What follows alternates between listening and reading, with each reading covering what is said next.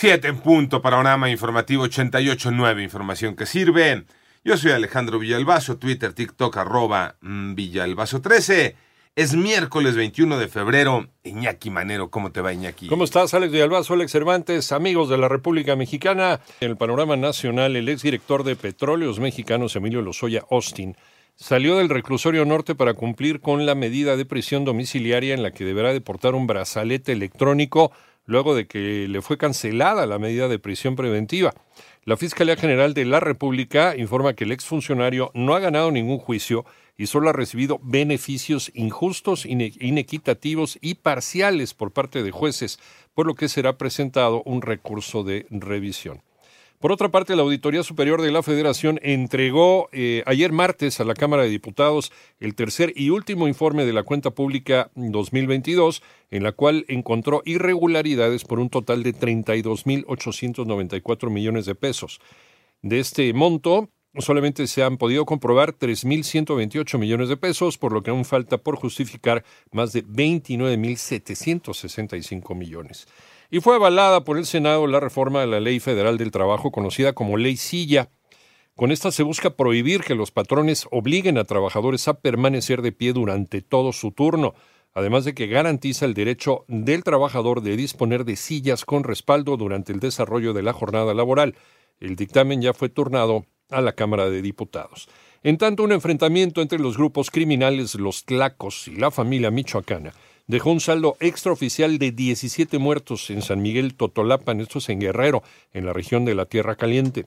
La Fiscalía del Estado ya desplegó elementos hacia esa región para corroborar los hechos, aunque informó aún no han podido llegar debido a que es una zona de difícil acceso. Advierten que la crisis de agua tendrá impacto sobre el sector agropecuario y sobre la inflación. María Inés Camacho. Al estimar que la economía este año podría crecer 2.4%, el presidente del Instituto Mexicano de Ejecutivos de Finanzas, José Domingo Figueroa, aclaró que esta expectativa no incorpora el impacto que podría provocar la sequía generada por la crisis de agua. Consideramos que sí puede haber un impacto importante en otros productos, sobre todo en el sector agropecuario, y que obviamente eh, si no se tienen los requerimientos de agua necesarios, podrían haber presiones en los precios agrícolas y obviamente podría tener un impacto en para 88.9 Noticias, María Inés Camacho Romero. Xochitl Galvez ya se registró ante el Instituto Nacional Electoral como candidata presidencial de la coalición Fuerza y Corazón e hizo declaraciones. Armando Arteaga.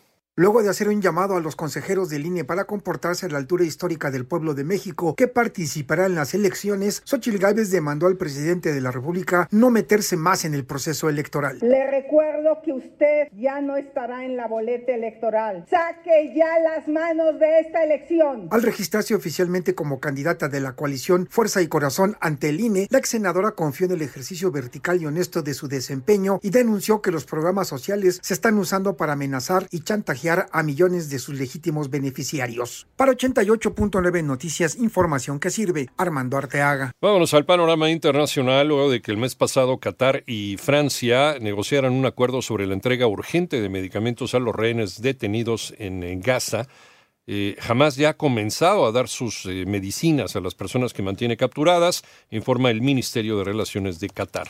En tanto, el secretario de Estado de los Estados Unidos, Anthony Blinken, llegó ayer a Brasil para su primera visita oficial, en plena crisis diplomática entre eh, Brasil e Israel, después de que el presidente Luis Ignacio Lula da Silva comparara la guerra en Gaza con el holocausto nazi. Por otra parte, la Organización Mundial de la Salud advierte que el aumento generalizado de los casos de sarampión a nivel mundial hará que más de la mitad de todos los países del mundo corran riesgo alto o máximo por brotes de esta enfermedad para finales de 2024, pues el último año se registró un incremento del 79%. Por esto llamó a una intensificación de la vacunación. Y el gobierno de Argentina dio a conocer el aumento del salario mínimo de 30% en total entre febrero y marzo de 2024. La medida de la administración de Javier Milei llega en medio de una inflación de más de 250% anual.